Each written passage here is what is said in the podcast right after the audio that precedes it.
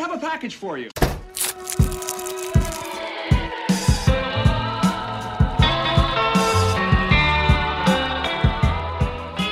Salut à tous et bienvenue dans le 17e épisode de votre podcast favori. Je suis accompagné de Thomas, Salut. de Candice, Bonjour.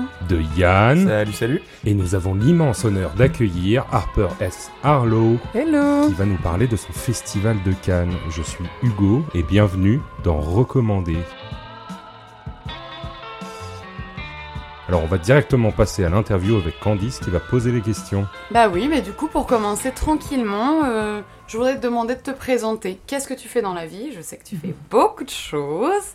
Euh, pour spoiler un peu, j'ai le plaisir de travailler avec Harper euh, sur, un, sur un projet théâtral euh, au sein de la, de la compagnie de la conciergerie. Et voilà, je te laisse te présenter pour la suite. Donc, euh, bah, comme tu l'as dit, on bosse ensemble pour la compagnie La Conciergerie. Moi, je suis metteuse en scène et comédienne pour cette compagnie-là. À côté, je suis aussi autrice, roman, théâtre, performance, un petit peu de tout.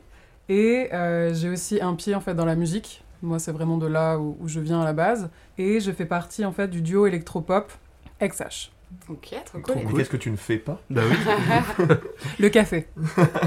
Mais t'as une, euh, t'as une formation aussi euh, de musique un peu plus classique, non? Je crois que tu joues de la ça. harpe Moi, à aussi. la base, je suis harpiste en fait. J'étais au conservatoire de 5 à 18 ans. Donc tout ce qui était euh, harpe, euh, solfège, le truc un peu, euh, un peu rébarbatif, mais euh, sympa quand même. Et puis après, je suis passée euh, au chant, lyrique, et puis surtout jazz et blues. Moi, c'était vraiment ma, ma cam à la base, euh, jazz, blues, gospel, ce genre de choses. Et le piano, c'est euh, ajouté à ça aussi. Le euh, piano, c'est vraiment par, euh, parce qu'il a fallu que je le fasse pour le boulot. Mais euh, c'est vraiment genre deux accords, faut pas Mm. m'en demander plus. C'est incroyable, il y a personne qui joue de l'art. C'est- trop fort. C'est vrai que c'est Bah rare. voilà, maintenant tu connais quelqu'un qui joue de l'art.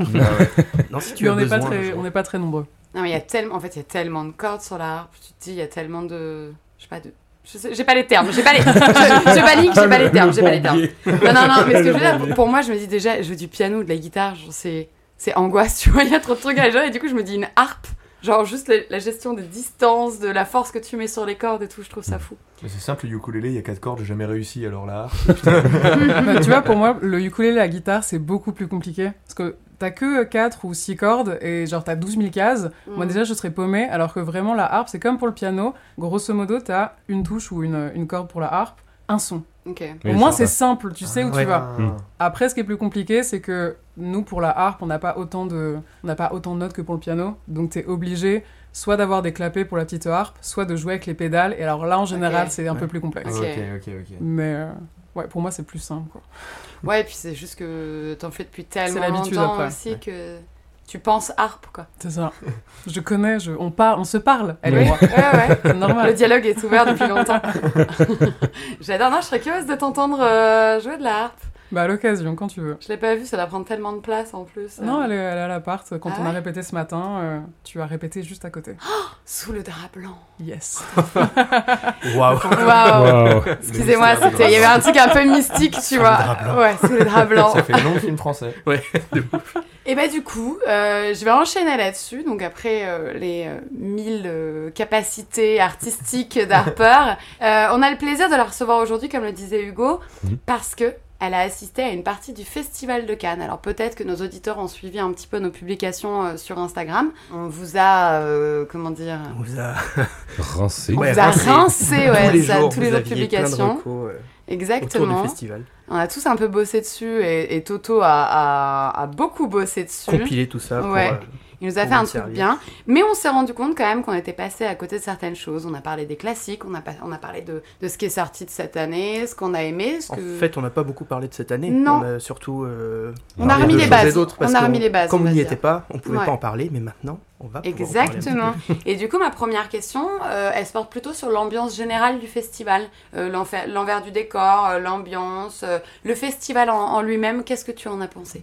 Bah, moi, pour la petite histoire, euh, déjà j'étais invitée donc euh, par Oh, euh, des gens du boulot. Ah, ok. Donc euh, j'avais un j'avais un pass qui m'ouvrait à peu près toutes les toutes les salles Trop bien. ou ce genre de choses. Voilà, classe. Donc déjà j'étais assez privilégiée par rapport à ça, sachant que le festival de Cannes pour moi, il y, a un petit, y a un petit côté, enfin, trois ambiances, dans le sens où il y a toute la partie, on est là pour être vu. Mm. C'est très clairement, c'est clinquant, il faut exactement plus, c'est grandiloquent. Par exemple, un truc idiot, mais la montée des marches, quand mm. on arrive, on a juste une robe noire toute simple euh, ou des chaussures plates. Euh, voilà, qui passent pour des chaussures habillées. Personne va vous regarder ou va vous remarquer. Mm. Par contre, s'il y a des paillettes, des plumes, alors là, euh, là c'est bon. Là, vous avez fait la bonne. Euh, Ils essayent de faire la rivalité avec le Met Gala, quoi, en gros. Exactement. bah, D'ailleurs, c'est ce que euh, dans la presse étrangère, c'est ce qu'ils disent régulièrement, que la montée des marches de Cannes équivaut au tapis rouge du, du Met Gala, du coup, mais en Europe. Parce que c'est vraiment ce rapport-là. Il y a vraiment tout ce côté très glamour qui fait rêver, c'est souvent le, la première chose qu'on voit et qu'on mm. connaît du Festival de Cannes, et ça représente, on va dire, euh, les 90% de, euh, de toute la couverture médiatique du festival. Mm. Ensuite, il y a la, toute la partie, effectivement, plus souterraine, hormis les plages.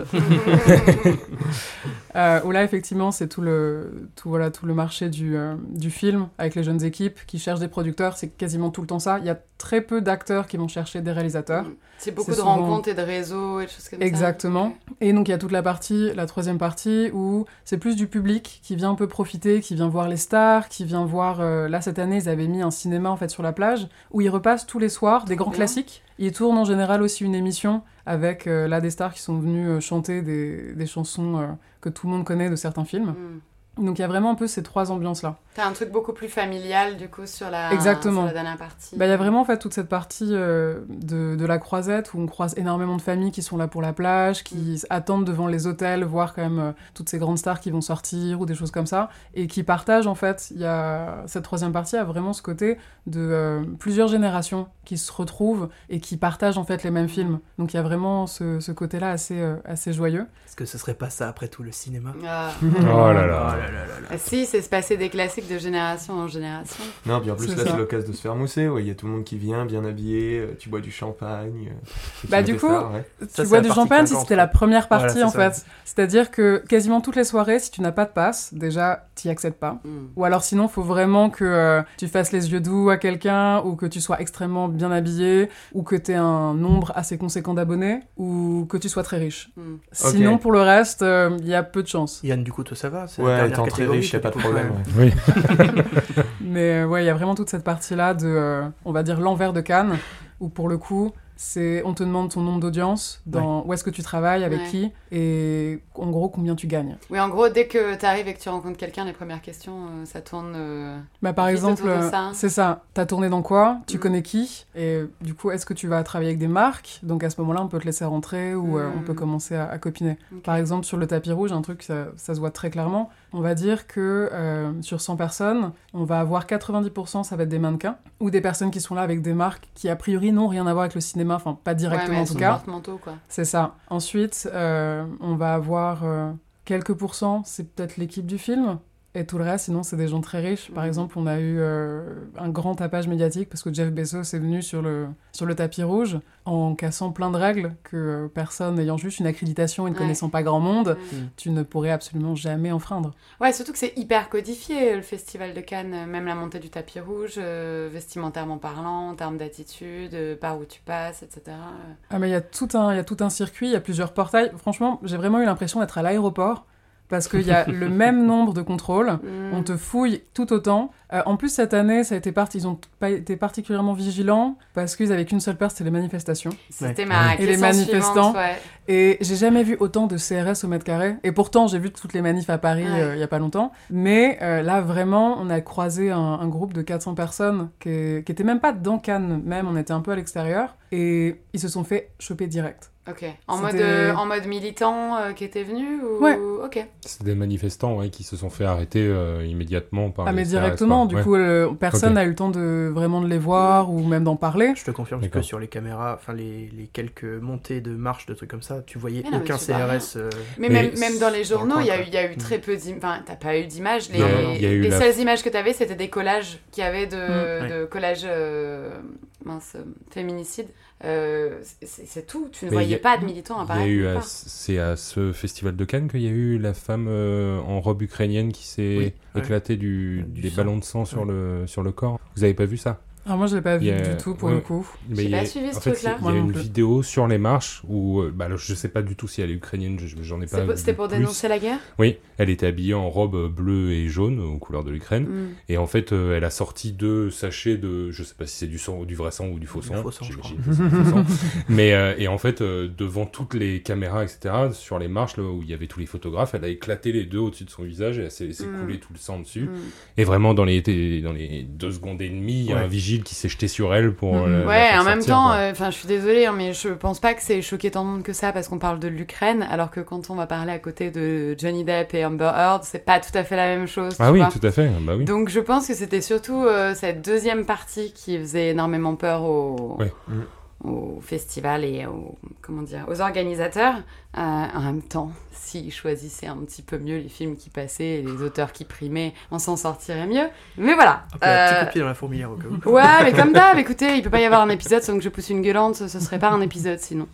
Mais du coup, à part ces moments-là, t'as pas senti réellement de tension? Parce qu'il n'y avait pas lieu d'avoir des tensions, peut-être vu qu'ils non, ils vraiment. stoppaient les gens euh, avant, quoi. Ils stoppaient, ils stoppaient vraiment euh, très rapidement. Et pour le coup, il y avait vraiment tout ce côté. Dès qu'on arrive aux alentours de la Croisette, aux alentours de, Cannes Centre, en fait, il y a vraiment pas un débordement, rien du tout. Mm. En plus, Cannes, ça reste quand même euh, une ville. Quand il n'y a pas le festival, c'est que des, bah, des grandes boutiques mm. ou des casinos ou des vieux. surtout des, surtout des vieux. Riches en général, parce que c'est quand même la Riviera. Et c'est très très calme. Donc déjà de base c'est assez calme, mais alors là pour le coup il y avait vraiment des, barrières. Dès qu'il y a des montées des marches, à ce moment-là, on a vraiment, euh, on a, la police, la gendarmerie. Il y a plein de barrières qui sont mises. Euh, je parlais de l'aéroport, c'était vraiment ça. Ah, il y a vraiment tout un chemin, tout est extrêmement codifié, mais même la montée des marches. Mm. Si on reste trop longtemps au niveau des marches, euh, on directement vous dit ah papa vous montez, les... on n'a pas le droit de faire de selfie, on n'a pas le droit de, euh, il y a plein de choses qu'on n'a pas le droit non plus de, ramener ou d'avoir avec soi. Mm. Donc c'est vraiment, euh, ouais, c'est extrêmement carré quoi. C'est strict strict. Mm. Ok, très bien, mais merci déjà pour cette réponse. Et on va revenir un peu plus à l'art parce qu'on est quand même, on est quand même là pour parler de ça. Euh, on a remarqué, j'ai vu que tu avais surtout vu des, des, films de la quinzaine des cinéastes. Donc c'est intéressant parce que nous, on ne s'est pas vraiment penché dessus. Comme on le disait, on, est plus parti euh, dans nos publications sur, euh, sur la base de base de qu'est-ce que c'est que le Festival de Cannes, qu'est-ce qui a été primé, etc. Et donc du coup, est-ce que tu peux nous, nous, en parler un petit peu et nous parler de, tes coups de cœur, par exemple, aussi? Ouais, bah en fait, euh, la quinzaine, c'est juste pour revenir rapidement dessus, c'est vraiment l'endroit où on va avoir de jeunes cinéastes, de jeunes équipes qui vont présenter des premiers courts-métrages, des premiers longs-métrages. Moi, c'est vraiment, enfin, ce qui m'intéressait le plus, parce que j'avoue que la sélection officielle, euh, j'ai trouvé ça un peu barbant. Mm.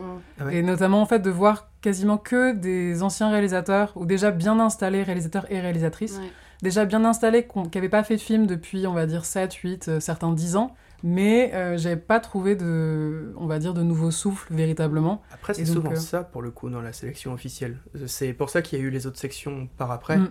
de de la semaine de la critique ou de, Un certain regard, évidemment la quinzaine des cinéastes. C'est pour que dans la sélection officielle, il y a plein de, réalisateurs et réalisatrices qui en fait sont déjà confirmés, entre mhm. guillemets. Donc, euh, ouais, en même temps, ça ferme un peu les portes aussi, parce que c'est pas évident pour des nouveaux réalisateurs ou réalisatrices qui sont plein de talent de pouvoir arriver comme ça. Euh, bah, du coup, ils passent par les autres. Par la quinzaine, euh, ouais. Oui, non, mais même, même tu vois, si c'est souvent, euh, c'est souvent ça, le Festival de Cannes, moi je trouve que c'est un peu dommage dans le sens où très vite, on voit un peu toujours les, les mêmes choses en ah fait. Mm. Moi, c'est vraiment ça en fait qui me, qui me gêne. Après que quelqu'un n'ait pas fait de film pendant euh, X années et qu'il revienne et que ce soit un film merveilleux, moi j'ai absolument rien contre. Du moment que c'est un bon film, euh, je prends. mais il y a un moment où ça tourne un peu toujours sur la même sphère. Moi, c'est la seule chose que je, que je regrette un peu. Et c'est pour ça que la quinzaine, j'ai vraiment trouvé que ça a apporté aussi quelque chose de neuf. Et il y avait beaucoup de, il y a beaucoup de belles choses que j'ai vues à ce moment-là. Euh, notamment, moi, mon gros coup de cœur, ça a été, euh, bien sûr, je viens d'oublier son nom, formidable, Riddle of Fire, ça y est, j'ai retrouvé, de Weston Razuli. Et en fait, c'est euh, vraiment pour faire très court l'histoire, c'est trois enfants pour jouer à la console qui vont partir à la recherche d'une tarte aux myrtilles. C'est aussi simple que ça. Et en fait, il y a vraiment toute une esthétique qui reprend un peu euh, bah, déjà les codes des jeux vidéo. La musique, par exemple, quand ils trouvent quelque chose, c'est vraiment la musique de, euh, du jeu vidéo quand on a trouvé la solution. You got it Exactement, vraiment le petit ting. Il y a tout un jeu aussi sur le filtre qui est très années 80-90, la lumière pareil, et c'est vraiment assez déjanté. Et c'est aussi quelque chose à la quinzaine des cinéastes que je trouve assez sympa, c'est qu'il y a beaucoup de films où le sujet est peut-être sérieux, mais on se prend pas si au sérieux que ça. Mm. C'est aussi, bah, par exemple, pour la sélection officielle, c'était cette année, c'était beaucoup de films très, euh, très lourds, très durs. Mm. euh. il y a un ou deux films où c'était quelque chose d'assez fun. Et là, pour le coup, la quinzaine, il y avait un peu ce, ce côté-là. Donc moi, il y a, voilà, il y a vraiment euh, Riddle Fire qui m'a qui m'a beaucoup marqué. Et euh, A Song Sung Blue aussi de... Alors, je suis désolée pour le nom, ma prononciation est vraiment terrible, de Zian Gang. Et euh, là, pour le coup, c'était euh, une, comment? Une jeune ado qui se retrouve chez son père qu'elle n'a pas vu depuis des années. Et elle va vivre en fait le temps d'un été chez lui et elle va être fascinée par quelqu'un qui est censé devenir, devenir sa demi-sœur ou, Mm. ou un équivalent. Et pour le coup, c'est vraiment quelque chose où on, on a vraiment toute la, toute la pesanteur d'un été en Chine, avec les, les couleurs euh, qui sont juste incroyables. La photo est vraiment magnifique. Et les comédiennes étaient euh, juste tellement justes que Mm. le film est vraiment passé tout seul. Donc euh, mes deux coups de cœur vraiment de... en tant que long métrage, c'était vraiment ça. Et c'est aussi quelque chose que j'aime beaucoup à la quinzaine. Et même euh, la semaine de la critique aussi, ils en ont un petit peu. Mais c'est vraiment aussi les courts métrages. Il y a énormément de place pour les courts métrages. Il y en a aussi pour la sélection officielle mais c'est un peu mis euh, à côté. Il y a un peu le côté de le long métrage, c'est vraiment le Graal, Ouais, ouais, ouais. et bon, le court métrage, euh, c'est sympa, mais c'est un peu au début. Alors que là, vraiment, ça prend une, euh, autant de place que les longs métrages, parce que c'est autant d'investissement, et surtout, c'est une autre façon de raconter. Oui, c'est un ça, c'est un autre format Ouais. aussi. Ça veut pas dire que c'est plus facile, au contraire. euh, Exactement, parce je trouve qu'il y a quelque vraiment côté de, très resserré rythmique. comme ça, ouais. Il faut que tu ailles au, au- à l'essentiel Ouais, et ça, en à même temps l'essentiel. faut pas que tu passes euh, trop rapidement sur certaines choses non c'est c'est un format qui est pas évident moi je trouve le court métrage Pas du tout, hein. n'est-ce pas euh, Non, c'est sûr. euh, oui, oui, c'est pas facile. Il faut aller à l'essentiel sur des trucs que tu as envie de développer. euh. Non, se lancer là-dedans, euh, c'est pas évident. Et encore moins euh, être prêt pour le balancer à Cannes derrière. ouais, Ouais. c'est ça hein. Mhm. puis peut-être l'avantage aussi des courts métrages c'est que tu peux en voir euh, énormément euh, dans le sens où sur une, une même journée ils peuvent en faire passer Ouais. beaucoup euh, là où des longs métrages euh, forcément euh, Après, il faut que ça reste digeste. Parce que quand t'as vu euh, 15 Oui. histoires dans la même journée, ça Oui, fatigue tu- aussi tu- hein, pour le tu cerveau. passes vrai. peut-être pas le, tout ton temps de 8h à 19h dans la salle Non, à tous sûr. les faire à la suite quoique quoique Harper peut-être Un petit peu. en général, euh, à Cannes, souvent, on est, on est assez nombreux à faire 4-5 films par jour. ok Donc, euh, souvent, en plus, là, cette année, de- les films sont de plus en plus longs. Hmm. Mm. Euh, Là, la sélection, par exemple, officielle, il y avait des films de 3 heures. Ouais. Donc, euh, il y a un moment, ça devient effectivement prenant. Moi, je sais qu'il y a des films, j'y suis allée, parce que souvent, effectivement, la première, euh, la première projection est à 8h30, ok la dernière est à minuit. Ensuite, comme on est à Cannes, on enchaîne avec une fête. Oui. Donc, tu, tu rentres, il est 5-6 heures, et puis tu recommences. Ouais. Et en plus, euh, entre, entre tu essaies de trouver un endroit où manger. Donc moi, j'ai jamais, jamais mangé autant de glace de toute ma vie. Euh, parce que c'est frais et c'est facile. Et hop, tu l'engloutis juste avant de rentrer. Donc euh, J'avais passé dans la story, elle a choisi tous les, tous les parfums de glace les plus bizarres que vous pouvez. euh, melon, litchi. euh, Arrête, une glace au melon, c'est délicieux. Hmm. Ouais, voilà, ma litchi petite pour le ouais, melon. Non, fait, verveine, La seule intervention de Yann de verveine quelque chose comme non, ça. c'était euh, fruit du dragon. Ah, fruit du dragon. Et, euh, et verveine, c'est très bon. Je te vois critiquer de loin, non, mais, mais non, c'est très bon. Je suis curieuse, je me dis que ça va pas être fort. Enfin bon, on n'est pas là pour parler de glace, mais en même temps, si vous voulez aller à Cannes, il y a plein de glaces cheloues. apparemment, Attends, pourquoi donc, euh, choisir verveine quand il y a chocolat? Ouais, chocolat, je suis d'accord. Mais on n'est pas originaux. On n'est pas originaux Mm. du tout. Non, mais voilà, fallait tester. Mais euh, du coup, c'est exactement comme pour les. Tu vois, la glace, c'est exactement comme pour les courts-métrages. Mm. Faut vraiment tester de tout. Mais Ouais, ce- mais du coup, oh, vas-y, Ceci vas-y, dit, les, vas-y. les courts-métrages, c'est en train de revenir à la mode. hein, on le voit, Mm. il y, en a de plus en plus qui sont balancés sur euh, Netflix euh, Ouais. ou sur, euh, sur Disney à travers plein de différents formats. On en a parlé dans les précédentes émissions. Tu vois, avec les, les, Star, les Star Wars Vision, pardon, Mm. ou euh, ce genre de petits, euh, petits formats. Mais c'est vrai que Disney, ils sortent beaucoup de, beaucoup de courts-métrages en ce moment aussi sur des. Ouais, ils sur ont des toujours fait ça. En fait, Disney Oui, c'est juste que maintenant c'est plus accessible parce que t'as une Il y a- plateforme. Il y a toujours eu des films d'animation, en- des courts-métrages, c'est vraiment leur patte, parce que c'est comme ça qu'ils ont commencé à tester leur animation. Par exemple, Toy Story, c'est sorti en court-métrage avant, Ouais. c'était pour montrer, hey, regardez ce qu'on sait faire. Les gens Mais par fait, contre, je un film. pense que c'est plus simple de sortir un cours d'animation qu'un cours. Ah oui, euh, ça c'est sûr. Ah oui, Bah, les, les cours, euh, euh, par exemple en, en France, euh, pour euh, les, les diffusions des courts-métrages euh, à la télévision, c'est souvent à des horaires déjà Arte. mais par exemple, France Télé le fait aussi, mais en plein milieu de la nuit. Ouais. Mm. Donc du coup, ils disent c'est super, ton court-métrage va être diffusé, mais à 2h du matin. Canal Plus aussi, ils deux heures faisaient du ça, matin. pareil. euh. Ouais, Canal. Donc c'est Ouais, vachement ça, mais ça compliqué commence de... à, à une qu'il y ait de la heure, une heure et demie, visibilité. deux heures, ouais.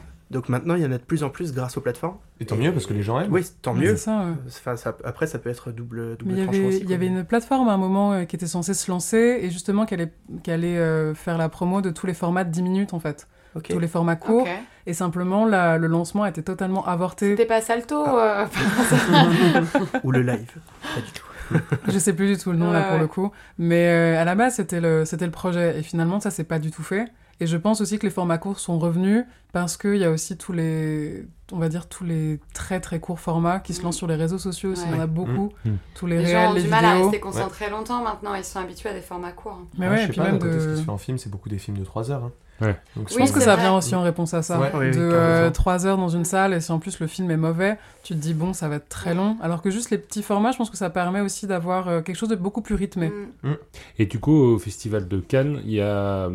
est-ce qu'il y a eu des courts-métrages qui t'ont particulièrement touché ou que tu as Bah, les- vraiment aimé Moi, ouais, pour le coup, euh, j'en ai trouvé vraiment de très très bons. Et pour des univers très différents, par exemple, il y a eu euh, Lemon Tree de Rachel Walden, qui était euh, avec un, un fils en fait qui fête son anniversaire dans une fête foraine avec son père. Et le père, sur un coup de tête, va voler le lapin d'un magicien.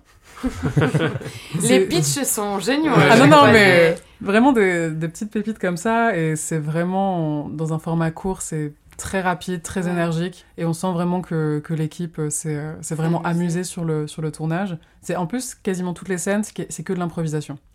Et ça, pareil, sur un format long, Mm. c'est très compliqué. Alors que là, format court, vraiment, a pu, euh, a pu permettre ça. J'ai eu aussi euh, un de mes autres coups de cœur, c'était euh, The Red Sea Makes Me Wanna Cry de Faris Al-Rioub. Ok. Et c'était cette fois-ci une jeune femme qui va en fait sur les lieux où euh, son, son, comment, son fiancé vient de mourir et elle récupère en fait ses dernières affaires. Et c'est vraiment quelque chose de très. C'est un regard à la fois très doux Mhm. et en même temps on sentait toute la, toute la chaleur de, de l'endroit. euh, Vraiment magnifique.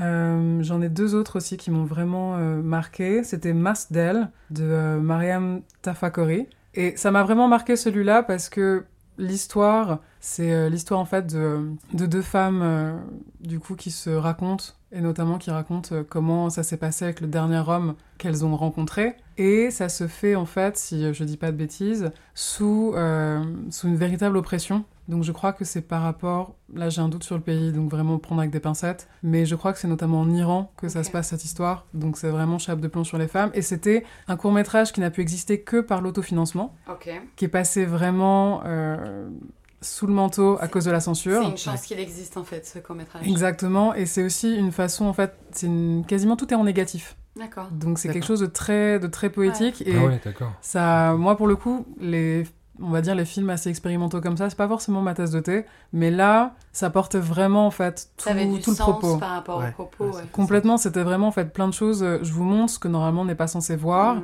et sur quelque chose que je ne peux pas vous montrer. Mm. Et donc ça, c'était vraiment, euh, c'était vraiment très très fort. Et pour le coup, ça c'est un truc qu'on verra jamais. euh, à la limite, dans des festivals tels Sundance, Ouais. on aurait pu le trouver, mais au Festival de Cannes, c'était Mm. vraiment euh, un peu la surprise. Et euh, le dernier qui m'avait touché, c'était euh, Dans la tête un orage de Clément Perrault. C'est beau comme titre. Et euh, il reprenait des, euh, des jeunes de 10 à 14, 15 ans qui en fait passent un été au pied de leur cité, et au, vraiment au milieu, un peu au milieu de nulle part. Et tous les adultes sont à l'intérieur, histoire de, de rester au frais, et en fait tous les enfants traînent à l'extérieur et sont un peu abandonnés à eux-mêmes. Donc pareil, je trouve ça très très touchant parce que c'est beaucoup de, de prises de vue à la base euh, avec des ac- enfin, sans acteurs en fait. Mhm. Tous les tous les jeunes viennent de cette cité-là et n'avaient absolument jamais joué et lui il les a rencontrés par hasard Mm. et il s'est dit mais en fait il y a un truc euh, C'est presque un truc à faire là. documentaire, mi-fiction, C'est ça. mi-documentaire. euh. Et ça reprend vraiment toute euh, bah, toute cette jeunesse qui s'ennuie au pied d'un endroit où il y a rien à faire. J'ai l'impression que de tous les courts-métrages dont tu nous as parlé, il y a quelque chose un peu. Bon, sauf euh, celui euh, euh, un peu plus sombre encore, en négatif, sur ces Mhm. violences pour les, envers les femmes, etc. Euh, mais comme un, un moment de pause, une sorte de trêve un peu dans, dans ce que tu racontes, dans ce temps qui passe cet été, des rencontres, quelque chose d'un peu. euh, je sais pas euh, comment le définir, mais. Presque quelque chose d'un peu lunaire, un peu. Ouais, pas lunaire, mais une sorte de, de vision un peu. euh, Une contemplation Ouais, de contemplation, je crois que c'est le terme peut-être. C'est Peut-être que c'est cherche tes mots. la compréhension. Ouais, j'ai du mal là aujourd'hui. hein. c'est la compréhension que je sais pas que je- j'en ai eu à force de t'entendre parler des différents. euh, euh, non, ça m'a donné envie. J'ai l'impression que c'était une, une pause un petit peu en même temps qui te sort de, de tout ce qu'on peut voir sur les, sur les plateformes dernièrement, parce qu'il y a ça aussi. hein. On en parle souvent, nous, mais on, on a l'impression qu'il y a beaucoup de contenus qui sont finalement euh, les mêmes dans ce qui sort aujourd'hui. Là, c'est pas des de... courts-métrages qui vont pas chercher l'efficacité. Et voilà, c'est ça. Chose que Ouais. font les plateformes. les Mais du coup, je me demande si c'est des, si c'est des courts-métrages qu'on va pouvoir retrouver à, à certains en- endroits ou est-ce qu'ils vont être euh, voués à faire le tour des festivals euh, avant de sortir euh, un jour, peut-être, sur Internet? Peut-être qu'à un moment, Arte va les récupérer. Tu sais, les, les diffusions des courts-métrages en France, c'est. Ouais, c'est pas fou. Hein. ouais. Pour, pour y avoir euh, vraiment une, une vraie accessibilité, Mm. Ah, c'est pas incroyable, Mm. quoi. C'est vraiment pas un Sinon, format. c'est Vimeo. euh, Et puis En. France, c'est vraiment pas un format qui, qui perce. Aux États-Unis, il y en a énormément. Ouais. C'est souvent, bah d'ailleurs, souvent, c'est ce qu'on dit, mais euh, t'as déjà fait quoi comme court métrage euh, avant? Mm. Alors qu'en France, euh, c'est pas forcément le, le format le plus couru. Et euh, les trois quarts du temps, oui, ça existe que pour les festivals. C'est un peu triste, mais c'est vraiment ça. Bah, c'est le moment pour de recréer un de- financements ou faire des relations, etc. Mais complètement, c'est un peu pour montrer, regardez un peu mon univers, Oui. voilà Ouais. ce que je peux faire. Ouais. c'est un Bah, peu en fait la carte de visite. C'est ça, et puis à côté de euh, ça, en fait, ils ont euh, leur papier avec euh, le gros projet qu'ils ont envie de Bah, faire. En fait, il y avait une interview de, de Genet, celui qui a fait euh, Jean-Pierre Jeunet. Jean-Pierre Euh, Jeunet, exactement. le fameux- Amélie Poulain. Amélie Poulain, exactement. Et en fait, il parlait de ça et il disait que lui, il avait fait des cours d'animation euh, qui euh, reproduisaient vachement son univers, ce, ce filtre jaune, etc., les trucs un peu creepy qu'il est capable de faire. Et en fait, euh, il a commencé comme ça. Il dit, moi, je suis allé en festival avec un cours euh, d'animation, je l'ai présenté, et après, il a rencontré tout le monde en commençant comme ça. Mais les, les courts-métrages, ça se trouve pas, en fait. Moi, mais même... Enfin, je vais parler de quelqu'un que j'apprécie, Alexandre Astier, s'il l'avait... non mais attendez, attendez S'il l'avait pas sorti lui-même sur...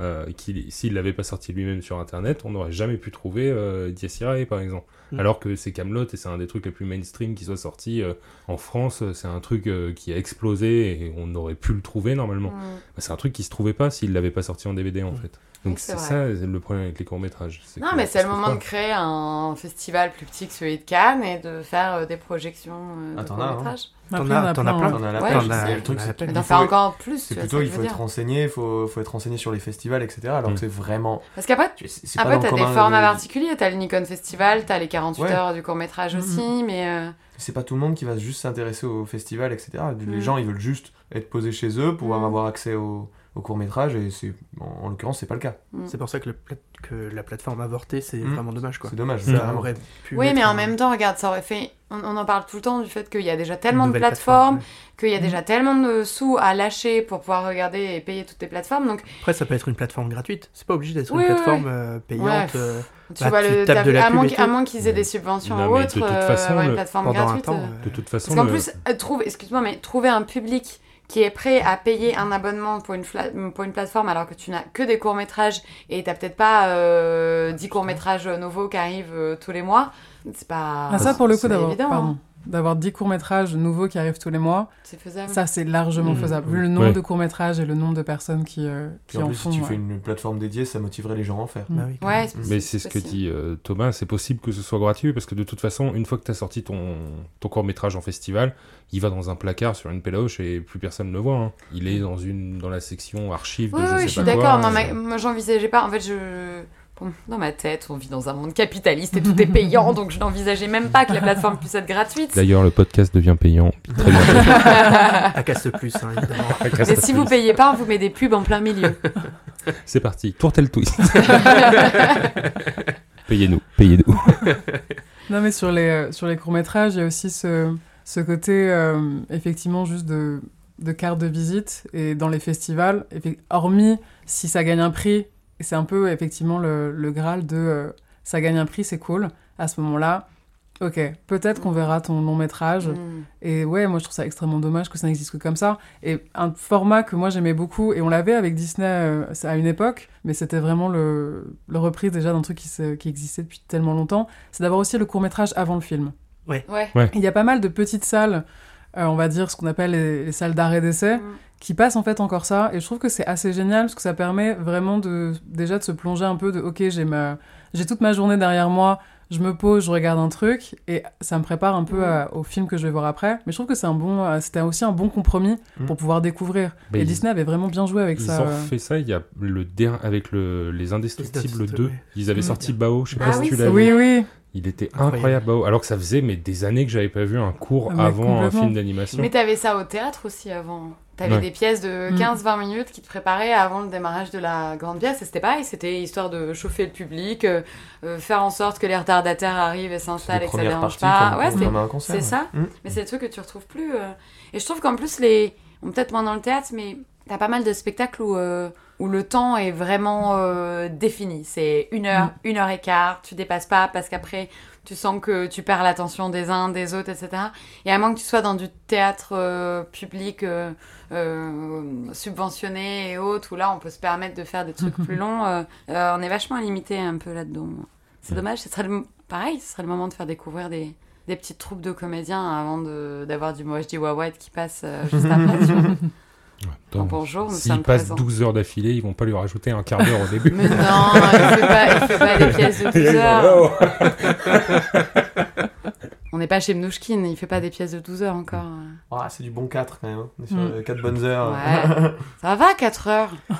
Non? Ça, ça se joue 4 heures, non? Qu'est-ce qu'on en pense ouais, ouais, Ça joue 4 heures. Je l'ai fait deux fois. Moi. Ouais, ouais, ouais, c'est vrai. Bah, c'est long. Après, euh, si t'es 4 heures sur scène, euh, ouais, ça va. Ça va. Bah, quand t'es sur scène, en général, ça passe mieux que quand t'es dans le public et tu te dis Oh Oh là là, ça fait que 10 minutes. Ah, le siège, il est ouais, Mais même, même quand t'es dans les coulisses, hein, tu sais que ça t'apparaît, t'as une scène et en plus, de 10 il fait minutes. chaud. Ouais, c'est ça. Alors là, en général, tu perds la, moitié de ta, la moitié de ta salle. Ah, ouais, Moi, j'ai vu ça la dernière fois, j'avais vu un, un, spectacle à l'Odéon. Et en fait, c'était en 6 heures avec une, un entracte. Euh, du coup, euh, au bout de 3 heures, quasiment tout le monde est parti au bout de 3 heures. C'est quoi la pièce? Tu t'en souviens pas, du tout. c'est un des inconvénients. Bah, c'est exactement, tu vois, ce qui s'est passé pour Cannes. C'est qu'il y a un moment, on voit tellement de choses que je peux juste. Il y a des moments où on m'a posé des questions, mais du coup, le film, c'était bien. Et vraiment, pourtant, j'ai pas dormi pendant la séance, mais j'étais vraiment là. Bah, c'était un film avec un réalisateur, une réalisatrice et des acteurs. mais t'en vois tellement au bout d'un moment. Euh, c'est ça. Et en plus, suffit... moi, il suffit juste que je sois un peu fatiguée. Alors, mm. les noms, c'est la première chose qui, qui part. Mm. Alors que pourtant, l'histoire, je vais, je vais vraiment, je, je vais m'en souvenir. Mais alors, les noms, c'est. Ouais, mais parce que t'as les émotions, t'as ces trucs-là qui sont encore ancrés en toi. Donc, du coup, tu te souviens. Alors que les noms. Euh... Et puis, ça en fait un paquet de noms à retenir. Si, euh, si tu vois 4 si... ouais, par jour. Euh, bah, c'est ça, mais par exemple, tu vois Riddle Fire, qui est moi vraiment, qui a été mon coup de cœur de tout le festival de mm. Cannes, qui est rentré directement dans, ma, dans, mon, top, euh, dans mon top film euh, hors festival, euh, tout ça. Bah tu vois, j'ai même bugué en me disant, hm, il s'appelle comment déjà Donc bon. Ok, pas mal. Donc là, tu nous as parlé de la quinzaine, tu nous as parlé des courts-métrages. Est-ce que tu as vu d'autres choses encore en dehors de, de ça? Ou je n'y connais rien, je pose des questions, je te mets dans la bah, merde. Tu parlais tout à l'heure de la sélection officielle. Est-ce que tu as pu voir quand même quelques films, même s'ils sont un peu plus longs, un peu plus rébarbatifs? Alors moi, pour le coup, pour la sélection officielle, j'en ai vu quelques-uns. J'ai notamment vu Anatomie d'une chute de ah. Justine Trier, qui a eu, euh, la, palme. Euh, moi, j'ai pas forcément adhéré en fait au film, parce que c'est vraiment euh, une esthétique qui est très froide. Et j'ai trouvé que même toute la manière dont, dont, le film était traité, il y avait un côté très froid que moi j'ai pas particulièrement mm. aimé. Pourtant le sujet était très intéressant d'avoir euh, comme ça un, enfant qui est au milieu entre son père qui vient de mourir, mm. une enquête qui est ouverte et on accuse sa mère d'avoir euh, d'avoir tué son père et le doute en fait s'immisce tout le long du film. Et vraiment, le sujet, moi, je suis partie en me disant c'est hyper intéressant, plus quelque chose dont on parle assez peu finalement. Dans ce sens-là, oui. Et exactement, et d'avoir en plus ce regard d'une réalisatrice. Mm. Et en fait, vraiment, c'était un objet euh, très froid, mais même dans la, dans la photographie, en fait. Il y avait vraiment ça, dans le jeu des acteurs. Volontaire, du coup, complètement volontaire. Honnêtement, je pense. Ouais, je ah. te pose aussi, rien que par le titre, l'anatomie. Oui, oui, il y a quelque chose de... vraiment ce côté très disséqué. Ouais, c'est ça, Complètement. Et en plus, il y a aussi, euh, là, pour le coup, c'était assez bien joué, de... Souvent, dans, dans les tribunaux, il y a ce côté aussi très froid mm. de euh, on détache en fait votre histoire, on vous donne les faits mm. et en même temps c'est un des endroits où il y a le plus euh, d'affect forcément qui rentre en jeu, encore plus quand c'est euh, quand il y a, y a, un décès dans, dans, un couple. Mais voilà, moi il y a vraiment ce, ce traitement que auquel moi j'ai juste pas accroché. Puis le traitement de la lumière, peut-être un côté morgue un peu dans des trucs ouais comme tu disais. Ouais complètement une lumière très froide, très blanche en fait, qui jouait vraiment avec avec ces codes là. de qu'est-ce que j'ai vu d'autre? J'ai vu Club Zero De, euh, de Jessica Hausner. Euh, moi, pour le coup de la, de la sélection, c'est celui que j'ai préféré. Je pense qu'il aurait pu aller encore plus loin parce qu'en fait, l'histoire, c'est euh, un groupe de euh, un groupe d'ados qui est alors, dans un lycée, si mes souvenirs sont bons, et euh, une nouvelle enseignante arrive. Ils vont former le club Zéro, qui est un club en fait qui réapprend entre guillemets à manger.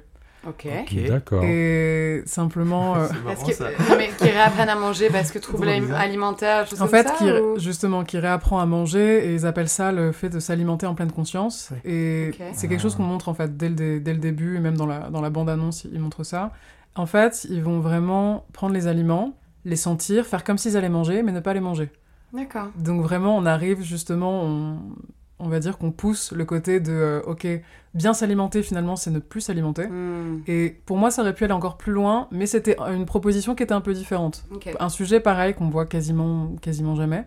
Et euh, la manière dont- c'était traité, un côté euh, très coloré, qui justement jouait avec un peu les esthétiques actuelles, mais qui, par exemple, pareil, changeait un petit peu des traditionnels films où tout est extrêmement sombre et euh, Mm. parfois il faut vraiment avoir euh, la lampe torche de son téléphone pour voir quelque chose. Hmm. Et là, pour le coup, il y avait vraiment ce côté très coloré, un peu, un peu pop. Ça tranchait euh, bien, quoi. Exactement. sujet, en plus. Ouais, complètement.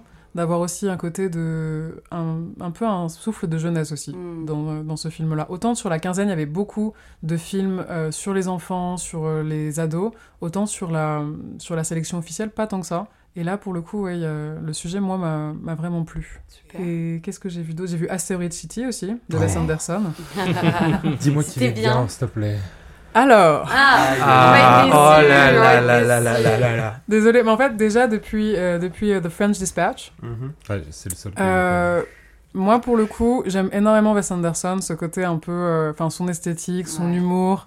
Il revient vachement, en plus, j'aime- souvent, tout le monde en parle. J'aime énormément, mais en fait, depuis, depuis euh, The French Dispatch, j'ai un peu l'impression que ça tourne sur lui-même. Ah, Que c'est, bah, en fait, c'est Wes Anderson qui fait du Wes Anderson. D'accord. Et il y a un moment où le casting est dingue, le... mais euh, j'ai un peu l'impression que, ok, il se marre bien avec ses potes, et qu'en fait, moi, je me suis vraiment sentie un peu exclue. Il n'y a Ah plus ouais. la De- recherche Dispatch. euh, qu'il pouvait avoir auparavant dans, C'est dans ça. le travail. euh, Et de là, pour euh, Asteroid City, il y avait vraiment ce... bah, toutes les clés en fait de Wes Anderson sont là. En plus, le casting était encore plus brillant que les autres années. Ils sont arrivés de façon très clinquante aussi sur, Mm. euh, sur le tapis rouge, qui était assez fun de les voir Mm. arriver en bus. Mm. C'était, Oui. on s'est dit franchement, il y a, y a il y a que lui pour faire ouais, ça. ouais, ouais. Mais pour le coup, euh, c'était vraiment côté chaotique, mais un chaotique qu'on a déjà vu et un chaotique qui, pour moi, perd en fait un peu le, le public. Il y avait vraiment ce côté-là, donc j'ai passé un bon moment. Mais euh, c'est pas non plus le Pas film euh, révolutionnaire. que je dirais il faut absolument le voir parce que c'était un peu bon bah euh, ok on, on a fait le tour quoi. Ouais, et puis je pense qu'il y a une telle aura autour de lui. Mm. On, a, on a cette image, enfin, moi je suis.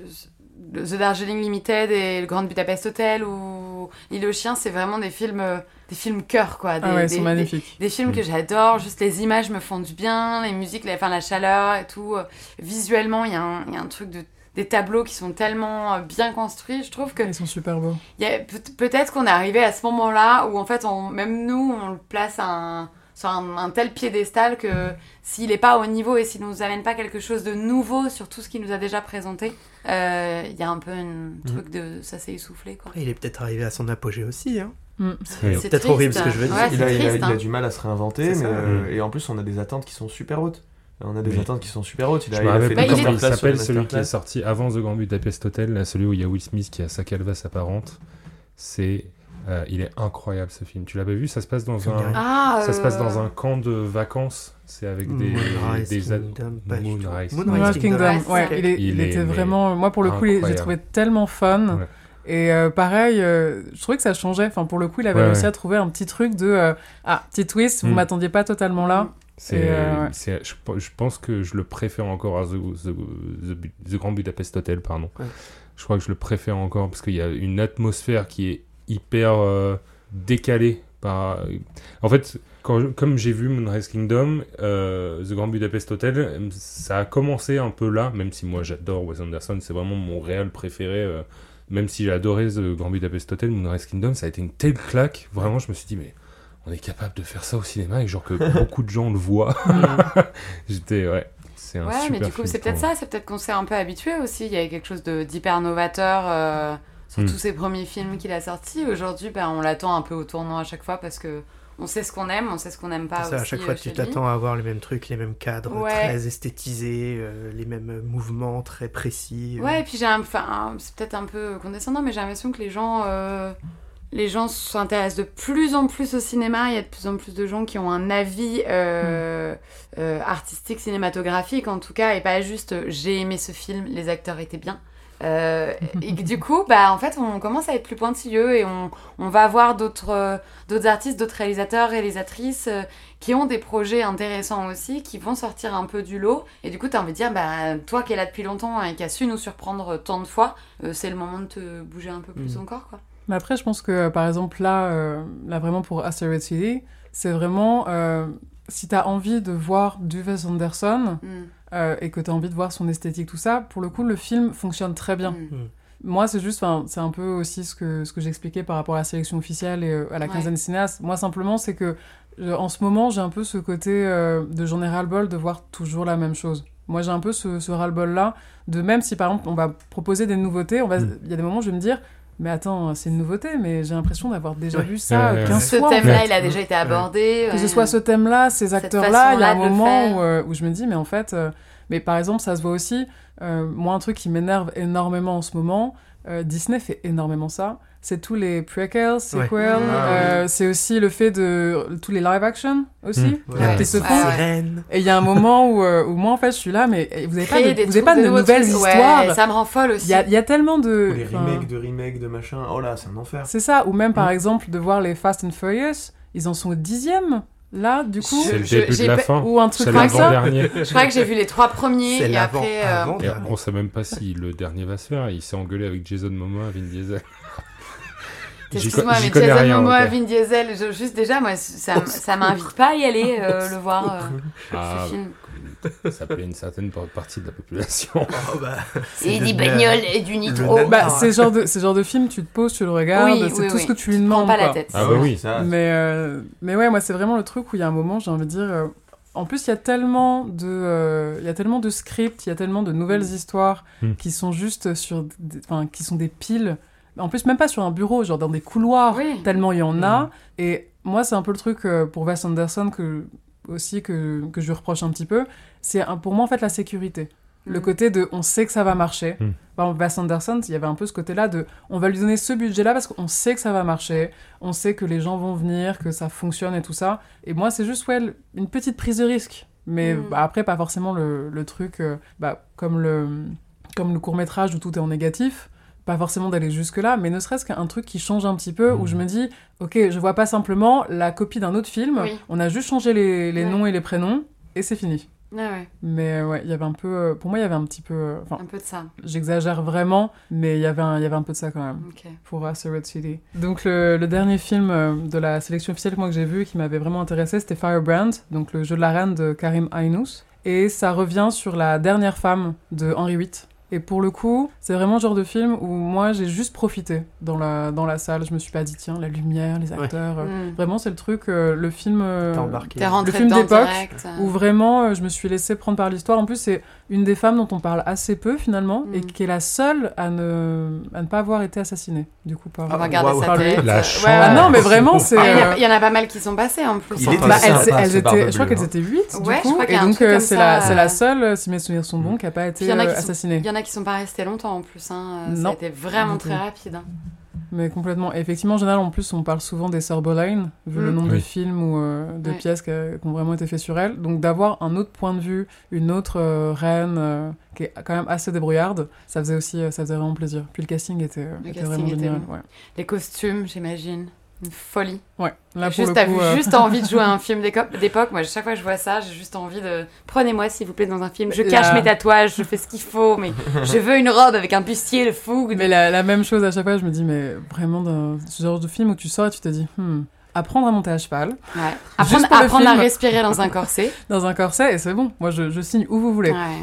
Alors, euh, sachez s'il y a des réalisateurs, des producteurs qui nous écoutent, je fais de l'escrime artistique. On peut s'arranger. Mettez-moi à l'équitation et on est bon. Euh, pas de galère. voilà. Bon, en tout cas, écoute, tu nous as quand même parlé de beaucoup de films là. Euh, T'as bien fait ton travail. Merci. Merci, c'est gentil. Voilà. Et si, si vous voulez des conseils pour euh, faire un bon épisode, il suffit d'inviter Harper. Euh, petite dernière question. On va pas trop revenir sur toutes les palmes qui ont été décernées. Euh, juste... Il y a un post exprès pour ça. Il y a un post exprès pour ça. Voilà, rendez-vous sur ah, recommander underscore underscore. euh, non, petite euh, petite question pour finir euh, parce que on est un peu des gauchos ici, c'est assumé. euh, Est-ce que tu as vu du coup le euh, conscience de droite n'est pas là aujourd'hui, Ouais, donc ça. euh, tu peux y aller. le rire de droite n'est pas présent aujourd'hui. Euh, Est-ce que tu, tu as vu le discours de Justine Trier Est-ce que tu as un avis justement euh, sur cette intervention de sa part à, la remise de Palme? Du coup, ouais, j'ai vu, euh, j'ai vu et entendu son discours. Alors moi, j'avoue que j'ai un avis assez, euh, on va dire, mitigé. Parce que en même temps, j'étais contente que, euh, bah, que le sujet en fait arrive, qu'on voit, parce que de vivre aussi euh, Cannes euh, un peu de, sur tous les plans, il y a un peu ce côté de c'est beaucoup de paillettes, c'est beaucoup de strass, c'est la partie qui fait rêver, Mm. et en même temps il y a toute la partie de galère, pareil, euh, d'avoir ouais, plein, de, plein de personnes qui sont juste en train de galérer. Ça- le cinéma, c'est pas non plus que les paillettes et les marches, Mm. c'est essentiellement euh, bonjour, j'ai un film, ah ok, bonjour, j'ai un film, bon ok, bonjour, j'ai un film, et en fait tu fais ça mais pendant quasiment enfin, des années avant de parfois pouvoir trouver un truc. Donc euh, de l'entendre ramener ce, ce sujet-là, les, au niveau des retraites, de tout ce qui s'est passé, ça Même les permettait aussi équipes de... techniques aussi, hein, parce que c'est plein de mecs, ouais. ils dépendent de leur intermittence aussi, Mm. hein, donc c'est pas forcément les plus riches du, du lot, et c'est grâce à eux que les films existent. Quoi, Non, Donc, mais et puis de, aussi de ramener un peu le festival de Cannes à la réalité. Ouais. Parce qu'il y a beaucoup ce côté de Cannes, en fait, c'est vraiment, enfin, le festival est très déconnecté Mm. de tout ce qui se passe. Et donc c'est aussi pour ça que j'ai un peu ce côté euh, mitigé, c'est que elle a eu quand même la palme, donc de vouloir aussi célébrer. En plus, c'est que la troisième réalisatrice. Mm. Donc, euh, de pouvoir vraiment célébrer ce moment-là. Et en même temps, il y avait un peu ce côté, pour moi, bah, j'ai aussi envie de rêver. Et donc, il y a un moment où avoir toujours la politique juste au moment où, c'est, où on a envie un peu de, de glamour, on a envie un peu de, Mm. Ouais, de quelque chose de plus fête, léger. C'est ça, vraiment de- d'avoir la fête. En plus, c'était vraiment la fin du festival. À ce moment-là, moi, j'étais un peu... euh, bah, pourquoi ne pas l'avoir dit avant Et Mais parce qu'elle simplement aurait- d'un seul coup... Je pense euh, qu'elle aurait pas été écoutée de la même manière. Là, la différence, c'est que c'est déjà c'est une réalisatrice. Mm. Elle a la palme, elle a le micro, elle est sur la scène et tout le monde Ouais. l'écoute. Et elle sait qu'en plus ce sera filmé parce que ça va passer au JT. Ça passait en Elle aurait, elle aurait raconté ça une semaine avant, ça aurait pas du tout eu le même impact, ou même une semaine après, ça aurait pas eu du tout Mm. le même impact. Donc c'est vrai que c'est dommage de ce truc de. Moi, ce qui, je te rejoins totalement là-dessus. Euh, ce que je trouve vraiment dommage, c'est qu'en fait, c'est presque. Elle a, elle a vite fait euh, célébrer son film. Mm. Et très vite, c'était j'ai quelque chose à dire. Où tu es en mode, Mm. euh, waouh, ok, euh, t'as parlé de ton actrice principale. euh, J'avais entendu euh, Pierre Lescure parler de ça aussi. Qui disait, elle a célébré son actrice principale, mais elle a oublié un peu de célébrer les autres. Alors, ok, ils étaient derrière elle euh, sur, la, sur la scène. Mais quand même, c'est important de Mais dire... voilà, euh, c'est ça. Il y avait Swan Arlo notamment, euh, où, où j'ai pas vu le film, mais Mm. je- d'après ce que disait à nouveau Lescure, euh, que Swan Arlo, euh, lui aussi, faisait vraiment partie intégrante de ce film-là et Mm. qui participait à son succès, etc. etc. Et c'est vrai que je trouve ça dommage à nouveau de, de politiser cette fin, même s'il le fallait. Enfin, même si on savait à un moment que ça allait, que ça allait sortir. Mais euh, ouais, ça fait un peu. euh, je- ok, euh, super, j'ai mon prix, je le mets sous le bus, et puis euh, en fait, j'ai un message euh, à dire. euh, Mais il y a ça aussi un peu. Enfin, j'ai trouvé ça là les, les dernières années aussi. Quasiment tout le monde maintenant regarde les discours de remise de prix en se disant ok, qui va faire le discours Ouais, politique voilà, du moment Ouais, même au Mais, Molière. en- hein. mais ça a toujours été le cas. ouais. Mais c'est a ça en C'est très français. Hein. Mais pas, Cosy- pas forcément. Pas pas forcément. Ah, aux aux Éta- aux États-Unis, énormément. Ah ouais Ah Mais parce qu'en même temps, il y a eu euh, plein de grands mouvements euh, ces dernières années entre Black Lives Matter. euh, Mais même- qui a même parlé de la avant, euh, planète et qui a pris, après a pris son jet pour rentrer. Ouais, c'est vrai. Mais je pense Faites attention. Il y, a- a- hein. a un truc Faites aussi du tri. où. Mais il y a- Ouais, on non, mais il y a un truc où aussi on demande, on demande aujourd'hui aux personnalités publiques, aux stars, aux acteurs, d'être engagés dans, cette- comment dire, d'être dans une forme de militantisme, peu importe euh, laquelle c'est, que ce soit lié au mouvement MeToo, que ce soit lié au changement climatique, que ce soit euh, politique, etc. Il y a un truc un peu de, euh, il faut être engagé si tu fais de l'art aujourd'hui. Il n'y a pas de, je fais de l'art pour euh, faire de l'art, tu vois. Certes, mais tu vois, par exemple, c'est Jane Fonda qui a introduit à la Palme d'Or. C'est pas elle Mm. qui a annoncé, mais c'est elle qui était là Mm. pour, euh, bref, pour euh, faire la mini présentation. Et elle a eu un discours que j'ai trouvé à la fois très engagé, en l'espace de trois phrases. C'était brillant parlait, ce qu'elle a euh, fait. Où c'était vraiment, euh, elle dit, euh, bah voilà, il y a des réalisatrices dans la, dans la salle. Moi j'étais là en 63, je crois qu'elle avait dit. C'est ça. J'étais là en 63, euh, il n'y avait pas une seule réalisatrice qui était là. Mm. Et point, ça, a mis, ça a mis le truc et point. Là, en effet, le... c'est vraiment. euh, alors, j'ai j'ai- j'ai écrit quelque chose, euh, je vous sors le truc. euh, Ouais, c'était maladroit peut-être aussi. je trouve que c'était un peu maladroit. Après, Ouais. Toute cette affaire retraite est un peu maladroite. Donc, euh, Ah, tu, tu, tu emploies le mot maladroite. c'est drôle, c'est pas celui-là que j'aurais choisi. Bon, pas une question de. Ouais, je reste sur le fil. voilà. voilà. Non, mais Je vais ravaler euh, mes mots. Moi, je te rejoins vraiment sur le- son discours. Enfin, c'était très, très juste et vraiment assez efficace pour que tout le monde comprenne le message. Oui. De, euh, effectivement, en plus, elle, et surtout de reconnaître aussi. Parce qu'elle l'a elle l'a dit, mais en fait, moi, à mon époque, euh, il n'y avait pas une seule réalisatrice. Et en fait, on s'est pas dit qu'il y a un truc qui clochait. c'est ça. Ouais, ouais, c'était normal quoi. et d'un seul coup, là, d'avoir la troisième réalisatrice et tout ça. Et donc, vraiment, ça célébrait à la fois ce qui avait besoin d'être célébré et en même temps de pointer du doigt le reste. Et c'est pour ça que moi, le discours de, de Justine Trier, j'ai, j'étais un peu plus mitigée. C'est parce qu'en fait, il y avait un- on avait un peu l'impression que les deux pouvaient pas cohabiter. Ouais. Et moi, j'avoue que de temps en temps, j'ai un peu ce côté-là euh, de se dire, bah ouais, mais parfois, j'ai juste envie de montrer mon travail Ouais. et j'ai pas forcément envie de, que ce soit politisé. Ouais. Et parfois l'inverse. Mais de se dire, mais pourquoi on peut pas lier les deux? Moi, c'est le seul Mm. truc en fait qui Mm. m'a, ouais, qui me Oui, laisse un oui. peu entre deux, c'est de dire, mais on peut aussi bien célébrer et, et dire aussi la réalité. Question de finesse, en gros. Totalement. Écoute, euh, merci pour toutes ces réponses. Bah, merci C'est à très vous toutes ces intéressant. questions. C'est pas tout à fait fini, n'est-ce pas, Hugo? on va passer au reco maintenant.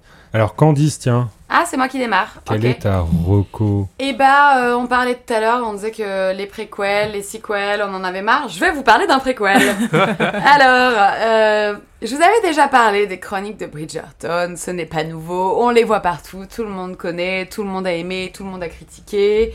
Euh, et ben, je vais vous parler aujourd'hui, du coup, de la Reine Charlotte, un chapitre de Bridgerton. C'est toujours réalisé par Shonda Rhimes. J'essaye de bosser l'accent. Euh, T'auras pas la- l'accent d'Harper. non, j'aurais pas l'accent d'Harper. Il est pas, il est pas la forcément très bon, donc euh, Je suis un peu jalouse quand même. Euh, notamment qui est la créatrice de, de Grey's Anatomy, euh, Private Practice, Scandal, et c'est réalisé par Tom Verica, qui, en passant, a bossé sur les trois séries que j'ai citées avant aussi, D'accord. euh, qui est réel, qui est, qui est acteur, mais je vous avoue que je sais pas, je Il fait un bon taf de voilà, et il, il Ah, joue, bon, il réalise, voilà, je, je sais pas, je l'ai peut-être vu quelque part, ça, ça me dit rien. Reste derrière la cam. Euh, et donc, comme je vous le disais, donc c'est un préquel, c'est une série dérivée qui est sur la jeunesse de la reine, euh, son arrivée au pouvoir, euh, qui est plus ou moins mouvementée parce qu'elle arrive donc euh, au pouvoir à, à 17, à 17 ans. Enfin, quand je dis au pouvoir, elle se marie avec le prince régent et on est là genre, allez, fais les gosses. Mais je trouve que c'est plutôt bien amené sur leur histoire d'amour, parce que forcément, ça part quand même d'une histoire d'amour, mais pas que, parce que moi, j'aime pas quand c'est trop gnangnan non plus. Et on revient beaucoup sur cette histoire de diversité au sein de la cour. Donc les nobles, on, on avait parlé à l'époque quand j'avais euh, fait une truc. Comment? Quand tu parlais des Bridgerton. J'avais fait, euh, j'avais fait un, un petit troco là-dessus, j'en parlais, et puis vous dire, ah, moi ça me dérange parce que euh, euh, il y a cette mixité au sein de la cour, c'est pas, euh, euh, c'est pas en adéquation avec l'époque, d'un Oui. point de vue historique, etc. Et puis, Ah bah c'est c'est un- une fiction. et puis ça se trouve que c'est un peu gratuit. Ah non mais honnêtement c'est une fiction. Oui, tout à fait. Vous n'avez pas fiction. vu sa tête. ah bah c'est une fiction Putain, j'étais au PMU là. Ouais, avec, avec le, le bras posé sur le dossier de la chaise. euh, il manque plus que le petit canon à la main, quoi. Euh, non, mais oui, sur- cette histoire, qui est, qui est une fiction, en effet. Mais je sais que ça avait dérangé pas mal de monde, cette idée de... euh, euh, c'est normal, tout le monde est là, euh, on se pose Mm. pas de questions, euh, on, on vend une série un peu d'époque et pourtant il y a plein d'anachronismes, euh, c'est bizarre. Et ben, ce qui est génial dans ce préquel-là, c'est qu'ils reviennent énormément là-dessus. Euh, la, la série démarre, euh, la reine Charlotte, donc qui est noire, mais on joue justement sur le fait qu'elle est métisse, on essaye de la blanchir le plus possible. Euh, dès le départ, elle, elle comprend pas que elle, en tant que femme métisse, on puisse euh, lui demander de venir à la cour pour ép- épouser le prince régent. Et donc, du coup, il y a, il y, a, il y a toute cette question de comment on a intégré euh, ces familles nobles qui, à la base, ne sont pas blanches et du coup qui n'étaient pas acceptées. Je me perds. Bref, j'ai trouvé ça très intelligent dans la façon dont c'était amené. Euh, ça m'a un peu réconcilié aussi parce que je trouvais que c'était très très gnangnan et donc du coup je Mm. me suis dit Hmm, ok un peu plus de profondeur. Le sort des femmes à cette époque. Alors évidemment on ne parle que des femmes euh, nobles et non pas euh, de toutes les pecnos qu'on peut trouver euh, aussi en dehors, dont la vie est vachement plus compliquée. Mais on parle de ça. Bah, Qu'est-ce que c'est que d'être une femme et d'être mariée à un homme qu'on connaît pas?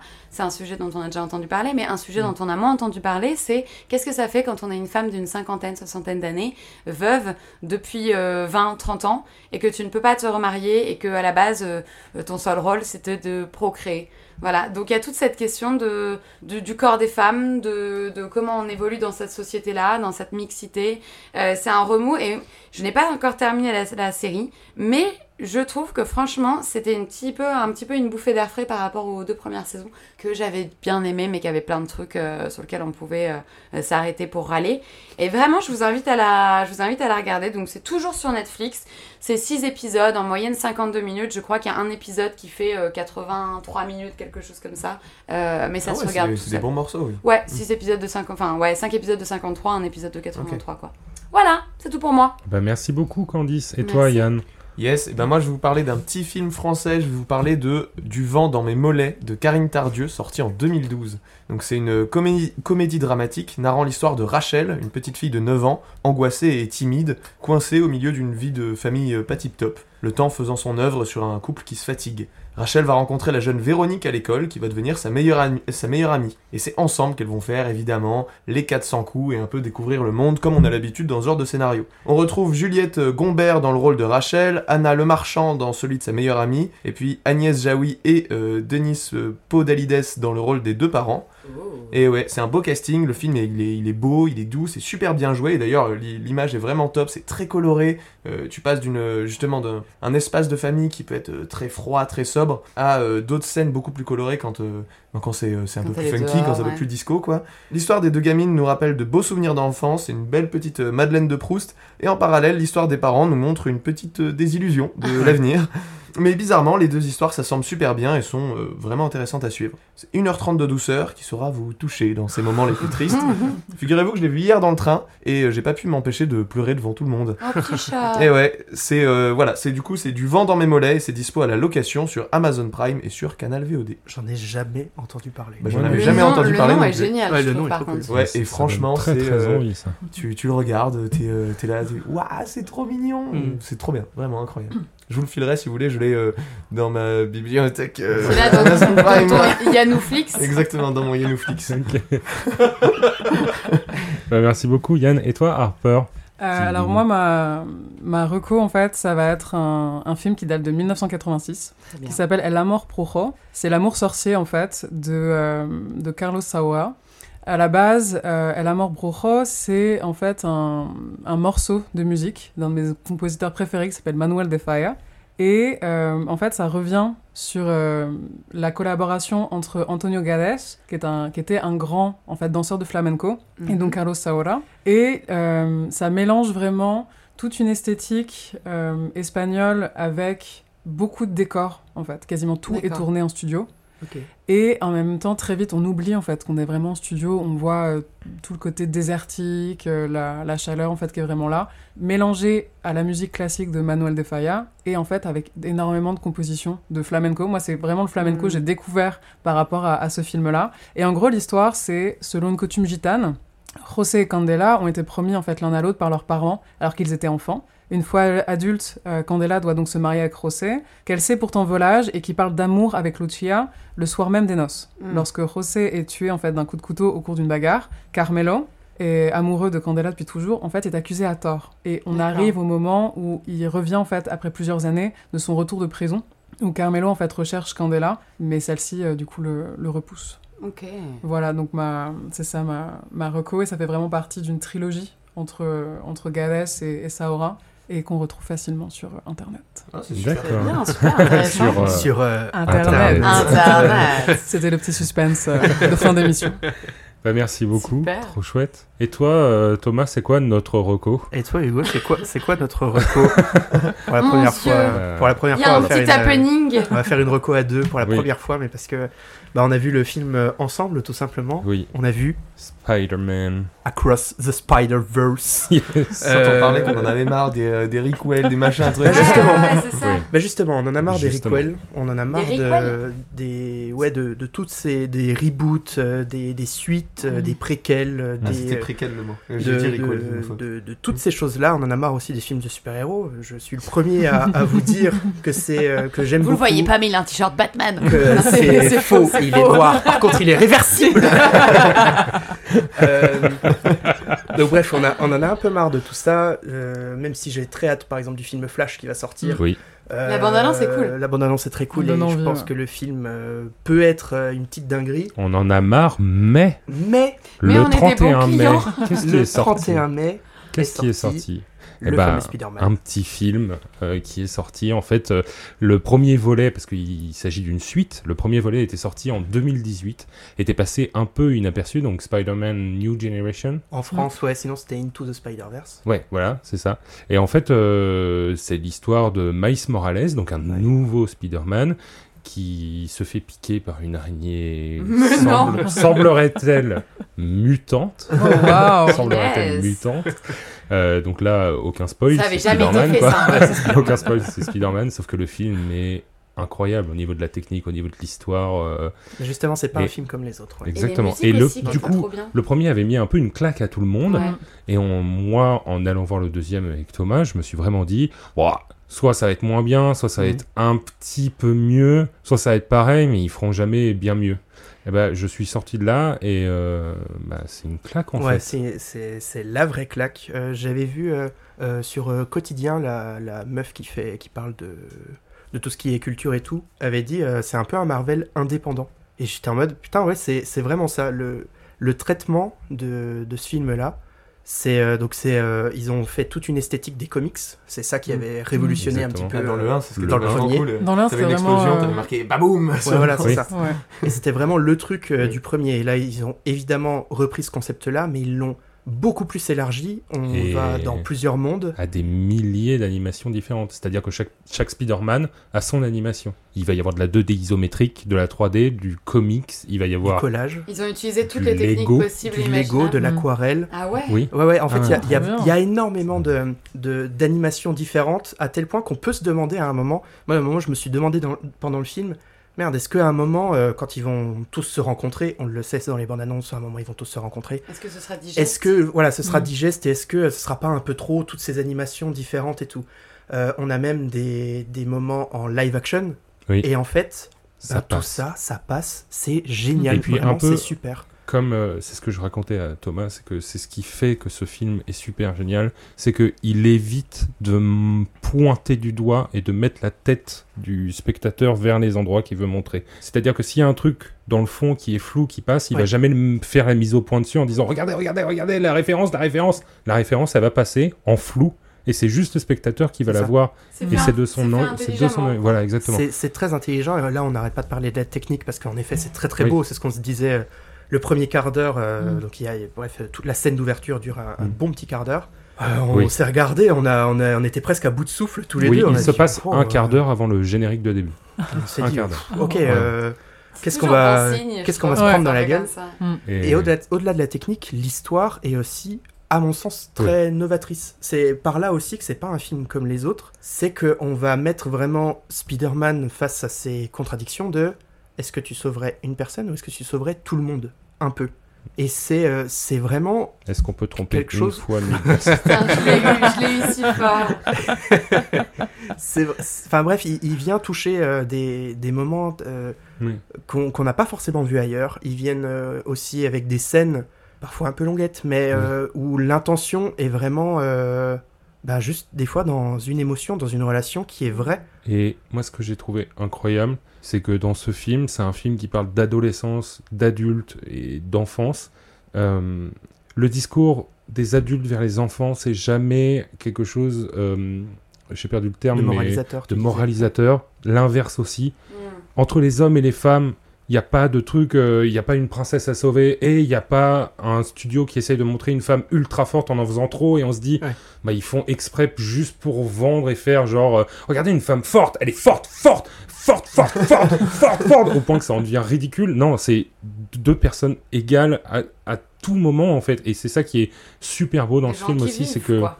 C'est que le discours est toujours juste. Il n'y a aucun Mhm. moment où tu te dis, ah, Ouais, c'est trop. C'est jamais tout ouais, voilà. Il n'y a ah, jamais trop un bien. moment où tu te dis, ok, il la prend par la main, il la tire en courant en lui disant, viens.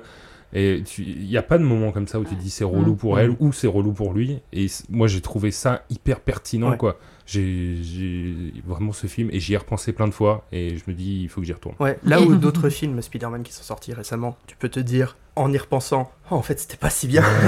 oh là là, mon dieu. Là, en effet, plus j'y repense, ça fait quelques jours qu'on l'a vu, ça fait Bah, 5-6 Mercredi jours maintenant, ouais, depuis mercredi. Et là, plus j'y pense, plus je me dis, c'est vraiment un film euh, fou qu'il Mm. faut que j'aille revoir. C'est un des meilleurs salle. Marvel Ouais. pour sûr, top 3 moi je dirais. Ouais, depuis euh, bien la BO 10, 15 ans. Oh bah la BO. Et la BO, au Bah, niveau Bah, de... la BO, alors justement. C'est exactement ce qu'on se disait avec Thomas. C'est que la BO, il y a moins de musique, il y a moins d'instants. euh, parce que dans le premier, il y avait vraiment des moments où la BO se mêlait à, Ouais. À- au moment de vie. Mhm. Pas forcément à l'action, mais au Non, moment mais de t'avais vie la du radio qui personnage. passait. Où il mettait ses- son casque, etc. Ouais. Il se mettait à danser. euh, Voilà, où c'était de la musique, euh, Voilà. commerciale. Stratégique. Voilà, ça. Et bah dans C'était- le C'était 2, Travis Scott et compagnie. Ouais, voilà. bah, bah, il y a toujours du Travis Scott, etc. Enfin, c'est pas Travis Scott, mais je Non, parle je te plus. confonds. j'ai dit Mais dans, le 2, il y a toujours ça, beaucoup moins. Mais par contre, quand ça pète, Ça pète. ah non, mais c'est tellement juste. Et je La musique, elle est- la, la musique, euh, l'OST qui a été composée pour le film, Ouais. Prend encore plus. Oui. euh, déjà qu'elle était présente dans le premier, par euh, deux trois notes, deux trois thèmes qui arrivaient et où, euh, moi, c'est simple, une note de musique euh, qui me plaît dans un moment charnière d'un film, ça peut m'emporter et je peux tirer ma larmichette. Là, dans ce film-là, c'est poussé encore plus à l'extrême. Mm. Et c'est pour- c'est simple, pour moi, le film est une réussite sur tous les aspects, vraiment tous, Waouh. excepté peut-être sa fin, mais bon. Ouais, allez. là, on chipote, on chipote, on et, euh, c'est vraiment du chipotage, c'est vraiment pour Ouais. dire, ah, il y, a, il y a un truc où Ouais. euh, vous direz, ah, On spoilez pas, spoilez pas, on ira le voir. non, spoil pas, faut aller le voir, faut aller le voir, c'est tout. Eh ben, merci beaucoup, Thomas. Cool, Ah, merci beaucoup, co. Hugo. Mm. Eh ben, avec plaisir. Merci à vous deux. J'ai un peu le seum de pas y être allé avec vous, du coup. Mais on y Euh, retournera, on y retournera, Ouais. tous ensemble. Comme des potes. Eh bien, c'est la fin. C'est la fin? Merci beaucoup, Harper, pour ce moment que tu C'était nous trop as cool. Bah, merci à vous. Merci beaucoup. C'est hyper intéressant. Alors, petite question avant de terminer. Est-ce que tu as des actus en ce moment dont tu voudrais nous parler? Est-ce qu'on peut te retrouver quelque part? Eh ben, euh, on me- en général, on me retrouve facilement sur les réseaux sociaux. Je suis euh, hyper active, on va dire. Donc, sur Instagram, Instagram tout le temps. Harper S. Harlow. Exactement. Et euh, en fait, avec euh, XH, on a sorti notre premier EP. Cool, Donc cool. là, on peut retrouver nos, nos six sons maintenant euh, quasiment sur toutes les plateformes Spotify, Deezer, YouTube, euh, un peu partout. Apple Podcast et compagnie. Yes. Nickel. Et bah écoute, on ira suivre ça. Et n'hésitez pas à la suivre sur Instagram du coup, parce que euh, tu postes pas mal de choses quand même. Ouais, aussi bien de, aussi bien en fait ma journée qui est absolument inintéressante, mais voilà, c'est juste pour partager et euh, des choses qui m'ont qui m'ont plu, qui m'ont touché. Bah, par exemple Festival de Cannes, Ouais. j'avais tout reposté. Mais c'est dommage, ouais, ça arrive juste après. Mais si vous aviez euh, été abonné à ce moment-là, vous auriez suivi toutes ces, toutes ces stories en direct.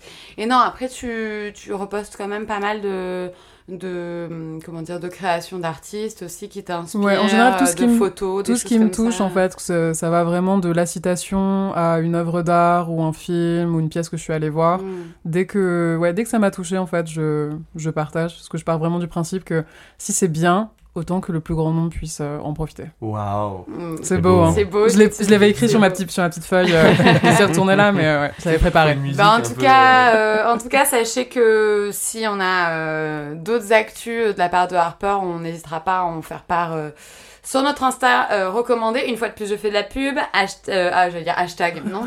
Arrobase recommandé underscore underscore. C'est dans la description. C'est dans la Ouais. description, tout à fait. Merci Yann. Euh, avec plaisir. Merci Candice. Ouais, merci, on fait ce qu'on Merci Thomas.